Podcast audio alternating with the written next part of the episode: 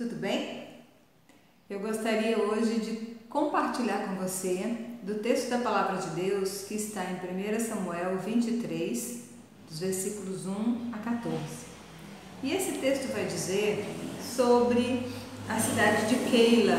A cidade de Keila era uma cidade que ficava próxima à fronteira com os filisteus e ela estava sendo atacada duramente pelos filisteus, especialmente à época da colheita quando eles vinham e saqueavam a cidade e levavam toda a colheita feita por eles. Davi e sua tropa, que naquela época já estava fugindo de Saul fazia tempo, estava aproximadamente uns 15 quilômetros de Keila.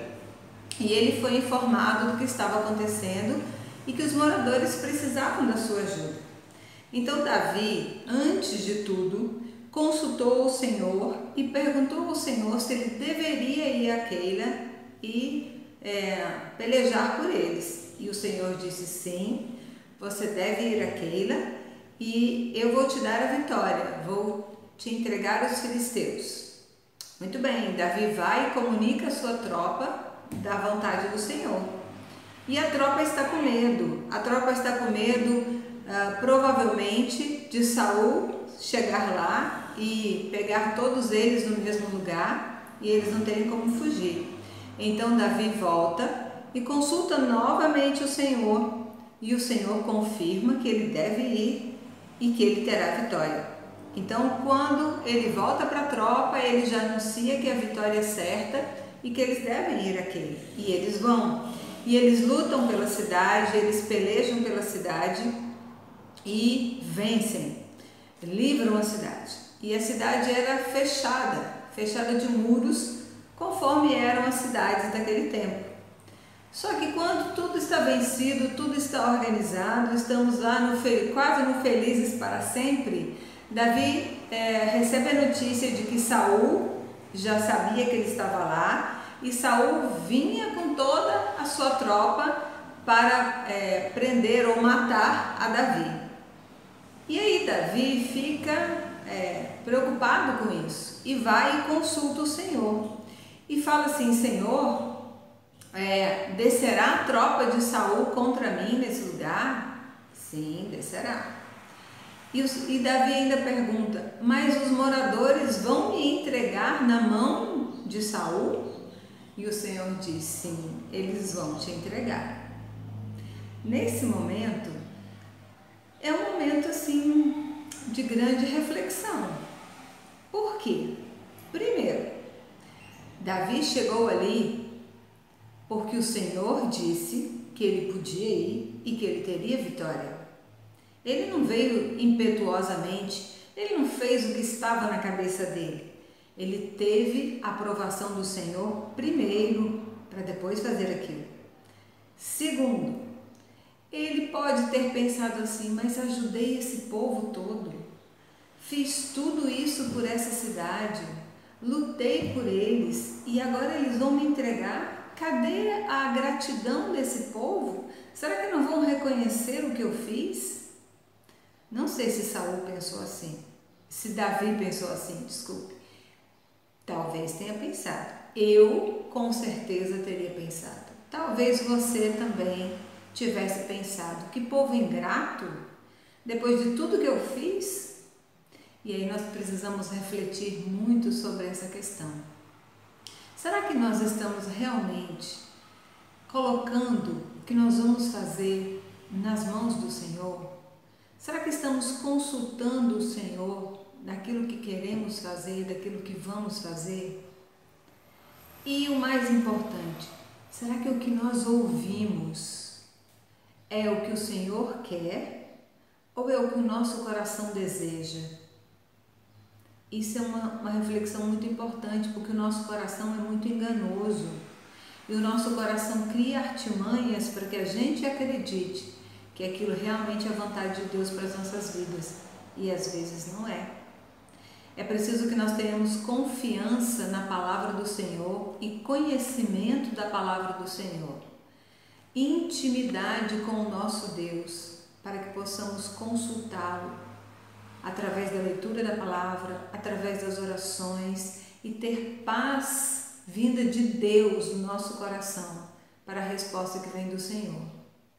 Mas ainda assim, ainda assim, o Senhor te respondeu e você tem certeza que a resposta vem do Senhor e o Senhor te aponta um caminho. E você segue, faz aquilo que foi orientado e faz aquilo que está segundo a vontade do Senhor. E aí tem uma dificuldade, tem uma tribulação, tem uma, uma coisa que te impacta, que te deixa, e agora o que, que eu faço? Como assim? O Senhor não disse e agora estou aqui nessa situação? Queridos, é, toda vitória de uma guerra exige uma batalha. Toda vitória exige uma batalha. É preciso lutar. E às vezes, no momento da luta, as coisas não são fáceis, as coisas não são tranquilas. A nossa vitória vem do Senhor, é verdade, mas nós temos responsabilidade na luta. E nesse momento aqui foi isso que aconteceu com Davi. Ele teve a vitória na cidade de Keila. No futuro, ele teve a vitória, inclusive sobre Saul, mas neste momento aqui, ele estava no meio da luta. Ele estava no meio da batalha. A batalha aqui contra Saul, a batalha contra toda a estrutura de Saul, é, contra a sua vida, precisava ser vencida. E ele precisou correr e ele precisou fugir com toda a sua tropa e ele foi para o deserto e ficou escondido no deserto. O que, que é mais tremendo e poderoso disso aqui? Primeiro, ele fez aquilo que o Senhor queria que ele fizesse. Ele veio e defendeu a cidade de Keila. Ele livrou aquelas pessoas dos filisteus e do que eles estavam fazendo. Segundo, mais uma vez ele aprendeu a confiar no Senhor, não nos homens a confiar na garantia que o Senhor dá, não na gratidão dos homens, não no aplauso dos homens, não na vontade dos homens. Ele aprendeu que só o Senhor pode conceder a vitória a ele e que ele não dependia da, da guarda daqueles homens, ele dependia da guarda do Senhor, porque é o Senhor que nos guarda. E em terceiro, ele aprende que mesmo no meio da adversidade, mesmo no meio da luta, o Senhor está sempre conosco, sempre nos orientando, nos guardando, nos protegendo. Por quê? Porque lá no versículo 14 ele vai dizer que ele foi para o deserto e que Saul estava atrás dele, mas o Senhor não entregou Davi na mão de Saul. O Senhor não entregou. Era preciso luta? Sim, era preciso luta. Era preciso fugir para o deserto? Sim, foi preciso fugir para o deserto. As pessoas não reconheceram o trabalho de Davi? Não, as pessoas não reconheceram o trabalho de Davi. Mas o Senhor, Deus, sustentador da vida de Davi, concedeu a ele a vitória, concedeu a ele a fuga e o protegeu no deserto. Queridos, a gente aprende muito com esta palavra. A tribulação vem, a angústia vem. Nesses momentos que estamos vivendo hoje no país e no mundo, muitas incertezas vêm no nosso coração.